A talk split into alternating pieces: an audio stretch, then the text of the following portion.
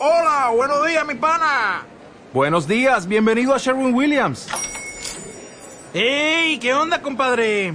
¿Qué onda? Ya tengo lista la pintura que ordenaste en el ProPlus app. Con más de 6.000 representantes en nuestras tiendas listos para atenderte en tu idioma y beneficios para contratistas que encontrarás en aliadopro.com. En Sherwin Williams somos el aliado del PRO.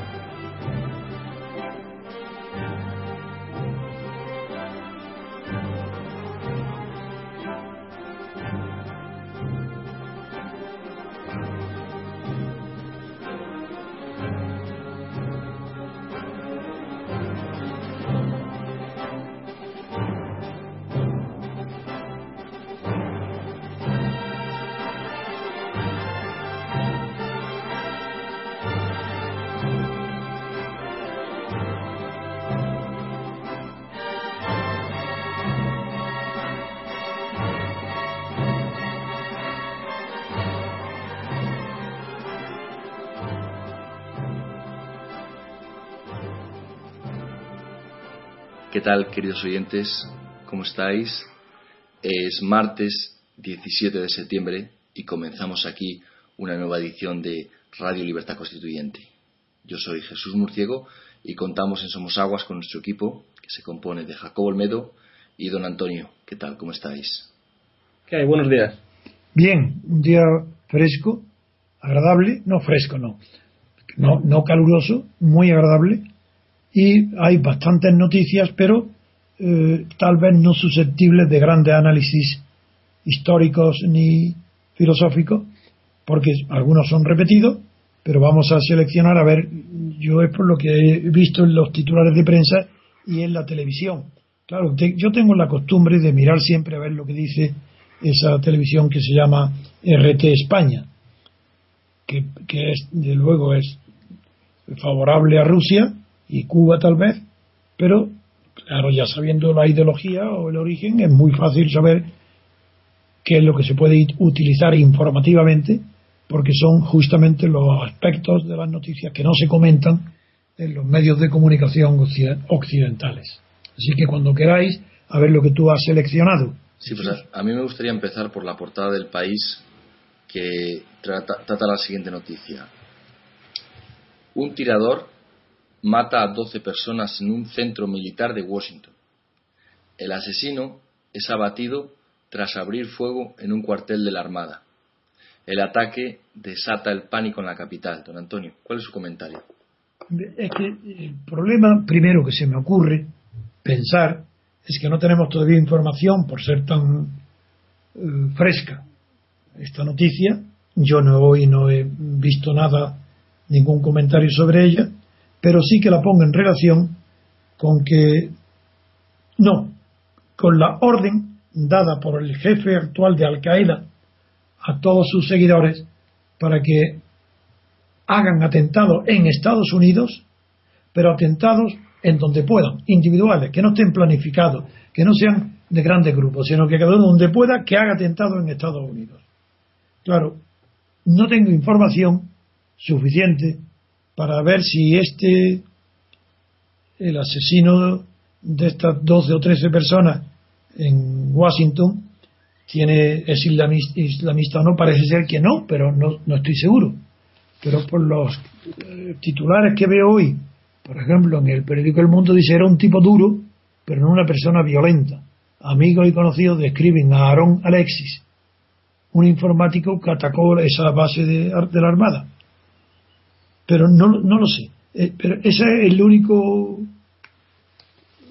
la único despertar de la imaginación para saber si es un episodio aislado de una persona esquizofrénica, loca o un criminal, o hay alguna planificación que esté relacionada con las órdenes de Al Qaeda.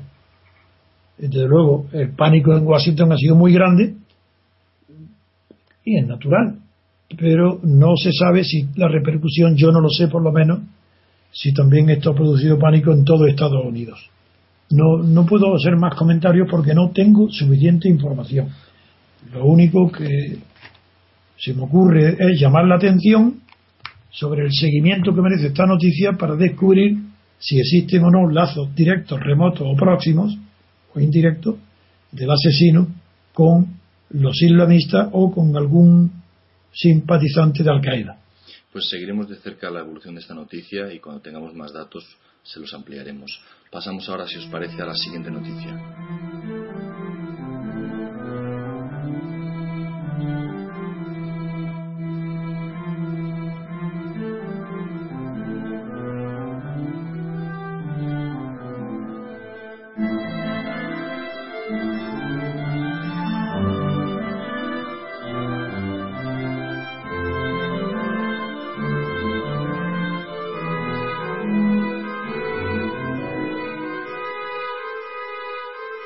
Siguiente noticia nos lleva a la página de Nacional y nos la trae el diario El País, su portada que titula lo siguiente. Bruselas avisa a Cataluña de que independizarse supone salir de la Unión Europea. La portavoz de la Comisión y el comisario Almunia sostienen que el territorio segregado sería automáticamente un país tercero. Y también quiero eh, leer la portada del Mundo porque es muy asociada a la noticia que nos trae la, juventud catalana, eh, varios, varios chavales en su portada que dicen España tendrá que rendirse, entrecomillado. Y dice que TV3, la televisión de Cataluña, utilizó a niños que participaban en la vía catalana durante la diada para fomentar el independentismo en un movimiento infantil Don Antonio, ¿cuál es su criterio sobre esta noticia? Bueno, antes son dos cosas distintas. Una es la propaganda totalitaria, propia de los países totalitarios, de unas ideologías, de la ideología nacionalista, pues prácticamente desde la infancia, incluso desde la infancia, de la, antes de saber ni leer ni escribir, ya empiezan con a querer o a adorar o a sentir sus primeras emociones, los niños, con los símbolos nacionalistas que lo relacionan con sus juegos, con los compañeros. Claro, y como se sabe ya, la influencia que tiene la música en los embarazos, en el feto, incluso en los animales, pues yo creo que pronto veremos eh, las madres embarazadas catalanas poniendo su barriga al lado de algún himno o de alguna sardana para que sus hijos, antes de nacer, ya sean nacionalistas. Eh, esto es un horror, pero vamos a empezar por la primera de las noticias, que es la que proviene de Bruselas. Que yo sí, esa la oí en televisión, Almunia. Pero antes que el comisario Almunia eh, hiciera una declaración solemne, muy solemne, y creo que la ha hecho tanto en Barcelona. Mm, la, ha habido otra que es la portavoz de la Comisión Europea, una señora que se llama Pía, o Pla, no sé, creo que es Pía, Pía, Pía, Esta señora declaró que la cuestión de la independencia de Cataluña o que se salga Cataluña de España y que continúe en la unidad europea, en la Unión Europea, ella dice que eso no es una opinión, que eso está ya resuelto en los tratados.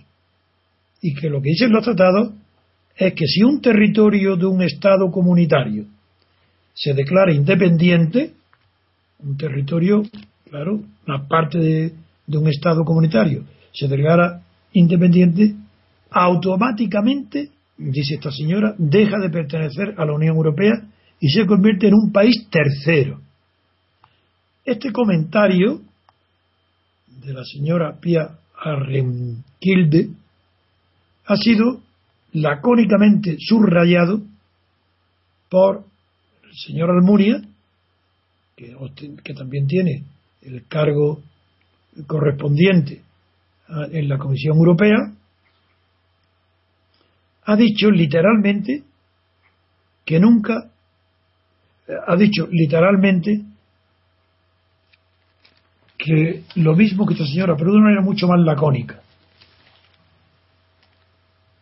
es que si Cataluña se declara independiente, automáticamente deja de pertenecer a la Unión Europea.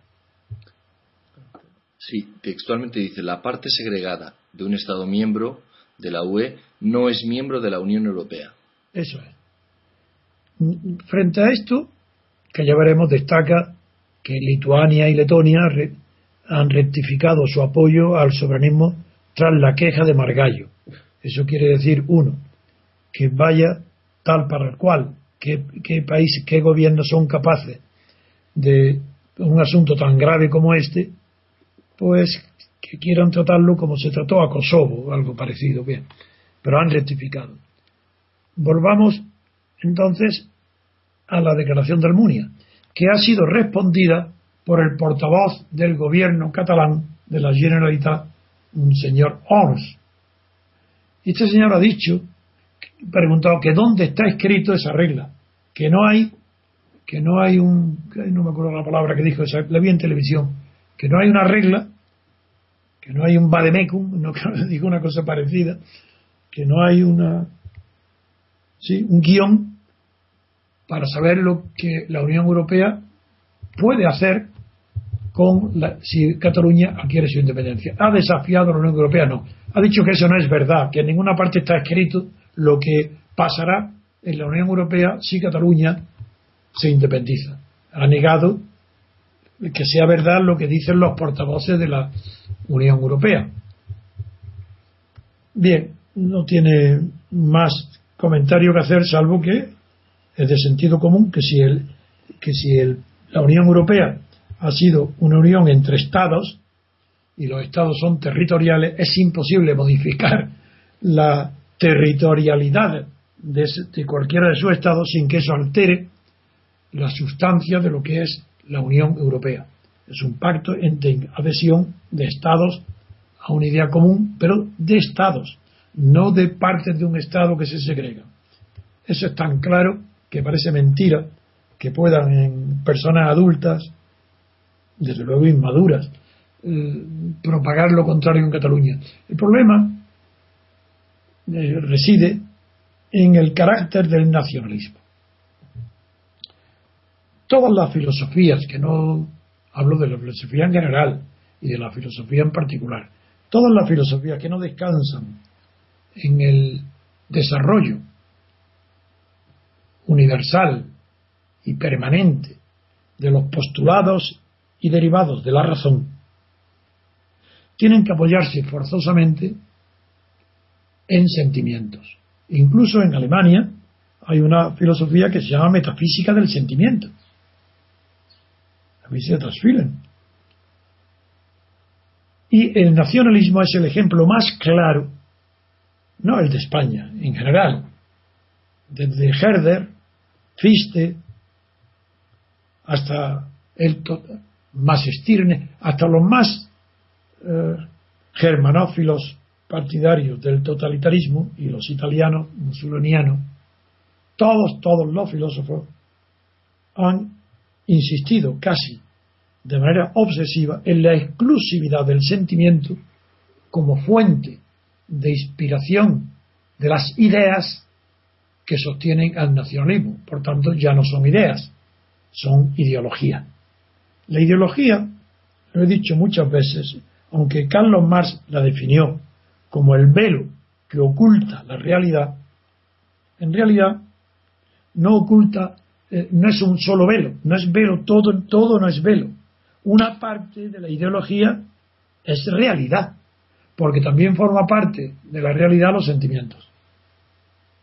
Pero una cosa es que los sentimientos formen parte de la realidad y otra, reducir la esencia de la realidad política a los sentimientos. Porque eso sería renunciar a la universalidad de las ideas políticas y a la perennidad de las ideas políticas, que aunque se pueden suceder en el tiempo, sin embargo, en tanto que eh, la política es una, una manera de expresar la moralidad pública, pues esas ideas de moralidad pública son las mismas que expresaron griegos, romanos, renacentistas, y no digamos ya los filósofos modernos, desde Montesquieu, antes, desde Maquiavelo y Tomás de Hobbes, Bovino, todos, Rousseau, Montesquieu, Locke, hasta llegar a la expresión mejor de la filosofía política en los padres de la patria de Estados Unidos. El nacionalismo es el enemigo número uno de la libertad y el amigo número uno del totalitarismo. Pero no porque el nacionalista eh, apoye a los totalitarismos, no, no, es muchísimo más profundo. Es que la, la idea más elemental y más pequeña, más inocente, una idea parcial, como es el amor a la patria pequeña, el amor a tus padres, a la madre chica, a un territorio, al territorio vecinal, lo convierte en la totalidad del amor al sentimiento de pertenencia a una comarca, a un territorio. Eso es lo que es ideología.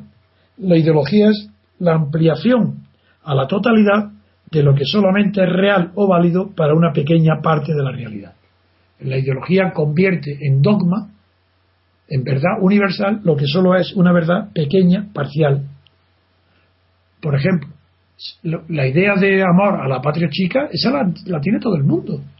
Si no hay literato, novelista, filósofo, artista, pensador, que en todos los siglos, en todos los tiempos, en todas las culturas, no haya expresado su amor a sus padres, a la patria, que a la patria chica, al terreno o al terruño que lo vio nacer y crecer, a su comarca, que no le exprese, junto con el amor a la patria grande e, y ya lo más sublime, ese amor compatible con el amor al universo, universal.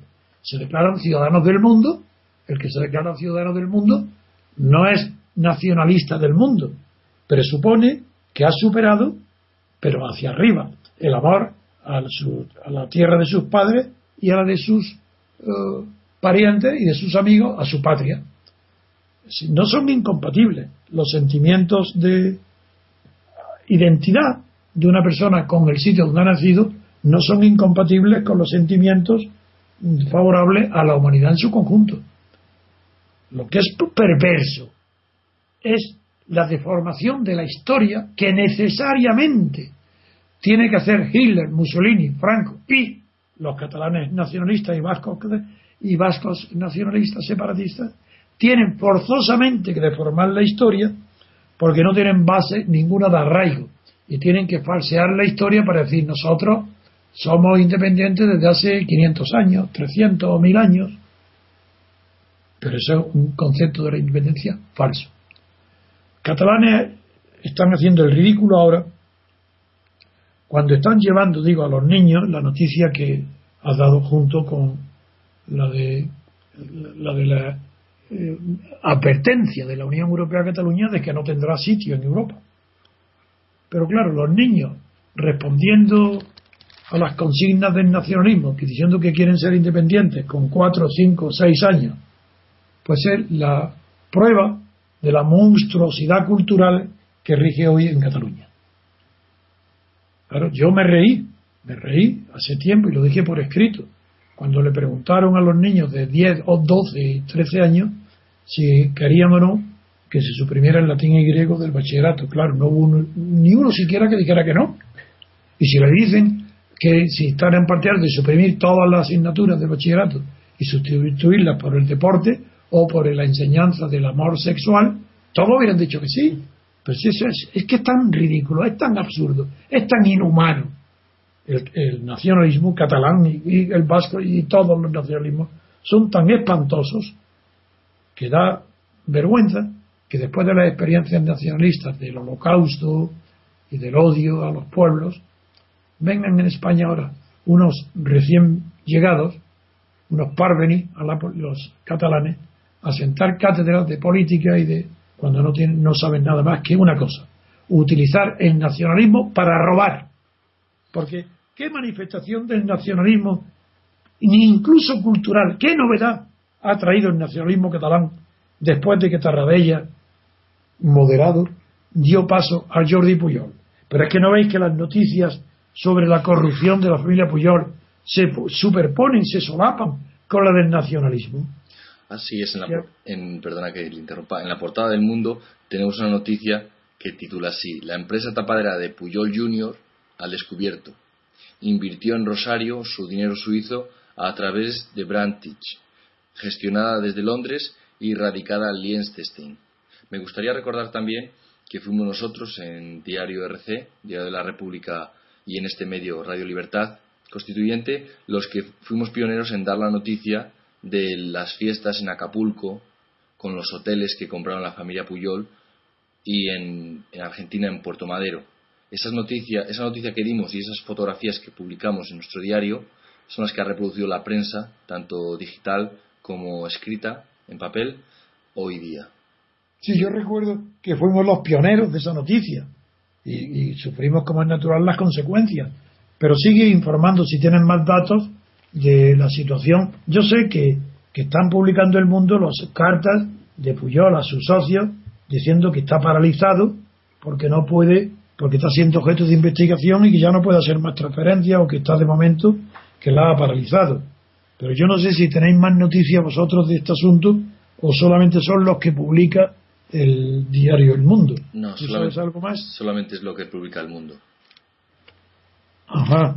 Bueno, pues entonces eh, lo que importa saber es esto que acabo de decir, que en el diario El Mundo sí que hay una, una eh, amplia reportaje que se debe leer sobre las combinaciones tan tremendas de, con los paraísos fiscales que hizo Jordi Pujol Jr., el mayor de los hermanos, con los paraísos fiscales y eh, de Liechtenstein, Andorra, Suiza, y, recordaréis lo que la exnovia de este señor, de este hijo de Puyol, dijo. Este dinero es del clan. Es de recordar que el hijo de Puyol vino a verme a Madrid de parte de su padre, pero hace muchísimo tiempo, hace 25 años, para tratar de algún asunto, pedir mi opinión sobre la situación de la prensa en, con relación a Cataluña, no recuerdo bien, pero vino a verme de parte de su padre con que yo tenía una buena relación, porque era un hombre muy moderado durante el franquismo, era de las personas de oposición más modesta, más moderada, era un hombre muy práctico, de mucho sentido común, pero se desbocó tan pronto como vio la posibilidad de desarrollar su alma nacionalista. Esto, la verdad es que yo los tiempos de Puyol los recuerdo con simpatía porque él venía a Madrid, comíamos en el restaurante Breda, que estaba en la Castellana, muy cerca de mi oficina, y estábamos de acuerdo en prácticamente en casi todo el plan estratégico para traer la democracia, pero entonces él creía en la libertad. Él no creía, entonces no estaba a favor de la partitocracia. Entonces estaba de acuerdo conmigo. Justamente hoy acabo de, si he empezado un poco tarde esto, es que he estado en la biblioteca buscando, como me cuesta trabajo, tanto esfuerzo de libros, y en la biblioteca he encontrado tres enormes carpetas con prácticamente los discursos, reuniones de los tiempos heroicos de la Junta Democrática. Lo he subido para entregárselo aquí a vosotros, para que haya un material inapreciable lo que hay ahí, ¿eh? porque hay mm, tal vez miles de folios sobre aquel periodo que ningún historiador se ha hecho cargo de eso. Y yo lo tengo y voy a entregarlo a Adrián para que dirija esto, o a ti Jesús, a ver lo que sois capaces de hacer con esos tres voluminosos eh, carpetas, que no, no, son carpetas, son, sí, de, duras, no sé cómo se llaman, eh, las carpetas esas, portafolio, no sé cómo se llama. Bien, pues eh, de acuerdo, a ver qué, ¿cómo? Archivador, ¿no? Sí, archivadores muy grandes, eso sí. También encontré, abajo en la biblioteca, y también lo he subido, los dos tomos donde recogí todos los artículos que yo publiqué en la revista Reporter, que recordarán los que no lo saben, era tan, tan prohibitivo, hablo del año 77, después de haber sido yo ya eh, difamado, porque yo fui difamado al final del 76. Pues ya en el 77, cuando ya se estaba las, elecciones y discutiéndose la constitución, yo tuve, como no era, era imposible que nadie, ningún periódico, nadie eh, publicara un artículo mío, tuve que comprar una revista erótica que tenía Antonio Asensio, que se llamaba, el de Interview, que se llamaba Reporter, que había fracasado. Pero nada, me engañó, no me engañó, yo me dejé engañar, pagué 15 millones de pesetas por ella, cuando no valía, no valía nada, porque había fracasado. Y, eh, y luego, y publiqué, no sé si 60 números por ahí, justo durante el tiempo de, durante el tiempo en que se estaba gestando la trampa constitucional, la partitocracia, y como yo era consciente de que, en aquel tiempo no se escuchaba a nadie que utilizara un lenguaje liberal o científico o riguroso, sino no había más que jerga marxista, yo hice dos esfuerzos. Por un lado, publicar el libro La Alternativa Democrática, que quien quiera que lo vea se da cuenta que soy antimarxista, pero con un lenguaje marxista, para que se entendiera bien, para que se escuchara. Y la verdad es que tuve cerca de 40.000 ejemplares vendidos, que vendí muchísimo. Y segundo, en reportes los artículos también están redactados con términos marxistas, pero claro, son antimarxistas. Espero que todo lector se dé cuenta hoy de mi estrategia que utilicé dos cosas. Por un lado, la plataforma de una revista pornográfica para que al calor de las mujeres desnudas, de las fotos desnudas, se metiera yo mis artículos. Y segundo, que al calor de la jerga marxista se pudiera entender mi lenguaje de ruptura democrática y de democracia política. Y eso tengo, lo, voy lo he subido todo para entregarlo a los seguidores a ver qué pueden hacer para difundir estas ideas, modernizarlas y situarlas en el contexto donde, donde nacieron. Pues pero donde siempre se ve que yo no he cambiado de idea jamás, que pensaba entonces lo mismo que ahora. Pues así es, nuestra intención es digitalizar esos contenidos eh, y esa revista y hacerlo accesible a todos nuestros seguidores, accesible en nuestro, en nuestro diario y a través de, esta, de, de reportajes que documentales que tenemos pensado hacer sobre el de ese tiempo, de la transición y después los, los meses previos a la preparación de la Constitución y quizás pues vamos a, hacerlo, hacer unos documentales para explicarlo y focalizar, eh, recordar esa época y lo que pasó. Muy bien. Entonces, con eso pues, terminamos con Cataluña. Pues eh, tenía otra noticia eh, de la que me gustaría hablar después de esta breve pausa.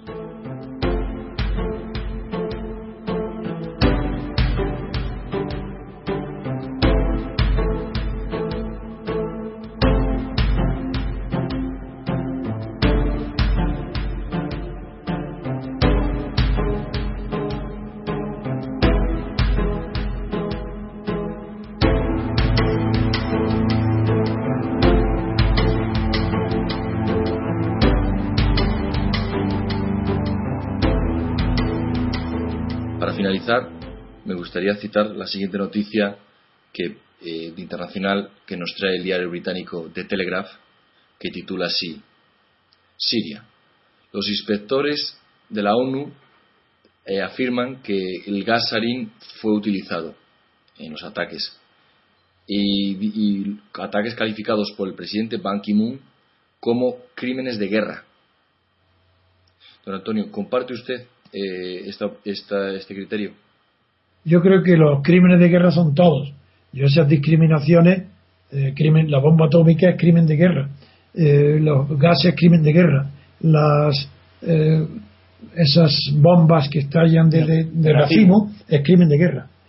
todo lo que no sea mm, la tradicional frente de batalla y que no haya todo, todo lo demás es crimen de guerra el bombardeo de retaguardia es crimen de guerra. Es que yo no, yo no comprendo esas disquisiciones. Sí, quieren limitar el uso de determinadas armas, y está bien, está bien, pero eso lo consiguen los poderosos que imponen a los menos poderosos la limitación del armamento que ellos poseen, como, como está evidente en los armamentos atómicos, que son ellos. Por eso, eh, por eso yo ayer eh, corregía a nuestro querido amigo, inteligente y culto, eh, Adrián, lo corregí eh, cuando di, confundió por la lectura rápida lo de eh, desarrollo de la industria nuclear con armamento nuclear. Dije, no, no, no, no. ¿Cómo Rusia va, que tiene el arma atómica, va a tolerar que Irán, por muy aliado que sea, o Corea, por muy va a tolerar, no, está en contra de que ningún otro país tenga más que él y Estados Unidos y porque no tiene más remedio Inglaterra y Francia y China y se acabó, no quiere nadie más. Por eso, ahora, para al comentar la situación en, en Siria después de lo que ha sucedido con el patinazo de Kerry, la listeza de Lavrov, el ministro de Asuntos Exteriores de Putin, y de Putin, y de Assad, de, de coger al vuelo esa oportunidad y aceptar el acuerdo ruso-americano, ruso estadounidense ruso, el acuerdo de no atacar a Siria. Si se desarma químicamente, si entrega su armamento químico, que fue el acuerdo de Ginebra, en ese acuerdo de Ginebra era tan evidente que la conformidad que daba el presidente sirio presuponía el cumplimiento voluntario de ese acuerdo por parte de Siria, que no había necesidad de expresar que en el caso de que no cumpliera se atacaría a Siria, porque lo que sí se acordó es que no había amenaza a Siria, que no hubiera amenaza, sino que fuera algo voluntario de tres partes, Rusia, Estados Unidos y Siria. Ese, fue lo, ese es el acuerdo de Ginebra. Entonces, es natural que cogidos a contrapelo y con el pie cambiado, a contrapié, Obama y Kerry, cogidos en su propio cocido, que lo habían cocido ellos, ahora tengan que hacer una insistencia enorme en aquello en lo que han renunciado. Han quedado en ridículo ante el mundo, tanto Camerún como Obama como Holanda. Porque los tres jefes de Estado, no, no, primer ministro en Inglaterra, jefe de Estado, Obama y Holanda en Francia, mm, han quedado en ridículo porque no han podido cumplir ni llevar a cabo lo que aseguraron. Porque ni Obama aseguró ni pidió que atacaría en el caso de que fuera autorizado por sus los representantes del pueblo americano, ni Holanda tampoco, porque no están sus constituciones. Ellos pueden hacer actos de guerra y declarar la guerra a Siria sin necesidad de estar autorizados por los, sus respectivos parlamentos. Han quedado en ridículo. Hasta tal extremo, ridículo de impotencia, de falta de autoridad, de, autoridad, no solo autoridad moral, de autoritas, sino falta también de potestas. Porque apudiendo, teniendo poder para atacar, no ataca, es que no, no tiene ni autoridad ni potestas. Eso es tan grave, es tan nefasto para cualquier eh, jefe de gobierno, que es natural que hoy Obama y Kerry estén poniendo un énfasis extraordinario en decir, cuidado, Primero lo dije ayer, antes de ayer, que Kerry lo dijo en Israel, pero es que hoy están todas las páginas, las portadas del mundo. En Israel Kerry tuvo que decir, cuidado que no se ha renunciado al uso de la fuerza. Aunque claro que se ha renunciado al uso de la fuerza. El acuerdo de Ginebra implica renunciar a la fuerza, incluido que Siria va a cumplir. Y no se habló de otra cosa. Ahora, cuando la ONU lanza ese mensaje universal de que es real, real la utilización de armas químicas, aunque no dice por parte de quién la utilizó. Eso sigue prudente como antes. Pero en ese momento es normal que tanto Obama como Reagan insistan muchísimo en crear una situación sin base actual para ella, en imaginar una situación donde sería necesario el empleo de la fuerza. Si ellos no tienen más remedio que seguir hablando de que van a emplear la fuerza. Y para eso tienen que decir, si no cumple, si no cumple, cumple, vamos a por él, vamos a por él. Pero eso lo hace cualquier persona que ha sido cogido en la impotencia. ¿A qué se agarran ahora? Parece que están deseando que no cumpla. ¿Qué es lo que quieren ahora? Que no cumpla Siria para poder atacarle. Eso es lo que parece ser. Es lo que se deduce de sus declaraciones. No hay buena fe. Si han llegado a un acuerdo con Rusia, tienen que, tienen que respetarlo. Y si Siria, el gobierno sirio ha dado su acuerdo, también tienen que respetarlo. No puede haber ataque mientras haya plazo para cumplir. Lo que sucede, que en Ginebra no se tuvo en cuenta las dificultades técnicas de tiempo necesario para poder cumplir la entrega o destrucción del armamento químico. Como se puede dejar a la voluntad de una sola de las partes, tiene que ser entregado bien a la ONU, a los técnicos de la ONU, especialistas de la ONU que lo hagan, tienen que lo que tiene un plazo de una semana, que eso sí hay que vigilarlo muy de cerca, porque es muy corto plazo, para que el Assad declare qué armamento sirio es el que tiene, qué armamento tiene, químico. Y luego, ya en opinión de los asesores, de los conocedores, dicen que hace falta más de un año, quizás dos años, para poder llevar a cabo la destrucción de ese armamento, por los peligros que entraña, por las dificultades técnicas. Yo no, de ese asunto no lo conozco, no tengo más remedio que aceptar el criterio que dicen todos de que hace falta un plazo muy largo. Entonces, mientras eso no se agote, mientras no haya pruebas de que la SAD no va a cumplir la entrega del armamento químico, sobran todas las palabras y todas las amenazas de Obama y de Kerry. Sobran porque cada vez que la hacen están demostrando cada día más su debilidad.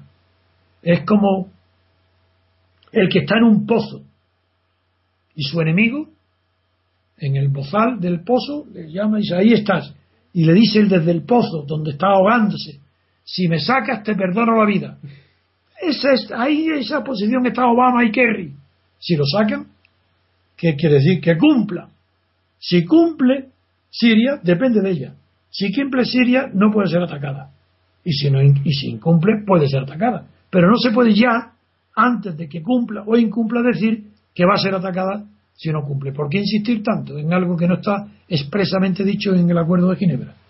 Ese es mi comentario sobre Siria. Pues con en, este lo demás, en lo demás, insisto también en que eh, la liberación de Malula me parece urgente por el significado que tiene en la cultura siria y en la cultura cristiana. Pero no, no tengo noticias actuales, porque ayer busqué en las televisiones no encontré nada y, creo que todavía sigue en manos de los mm, que se apoderaron de ella, que son los islamistas que están que pueden destruir la cultura cristiana del siglo IV desarrollada al calor de las ideas de Proclo, Jámblico y Efesio de Capadocia. Pasamos ahora a la siguiente noticia después de escuchar esta breve pausa.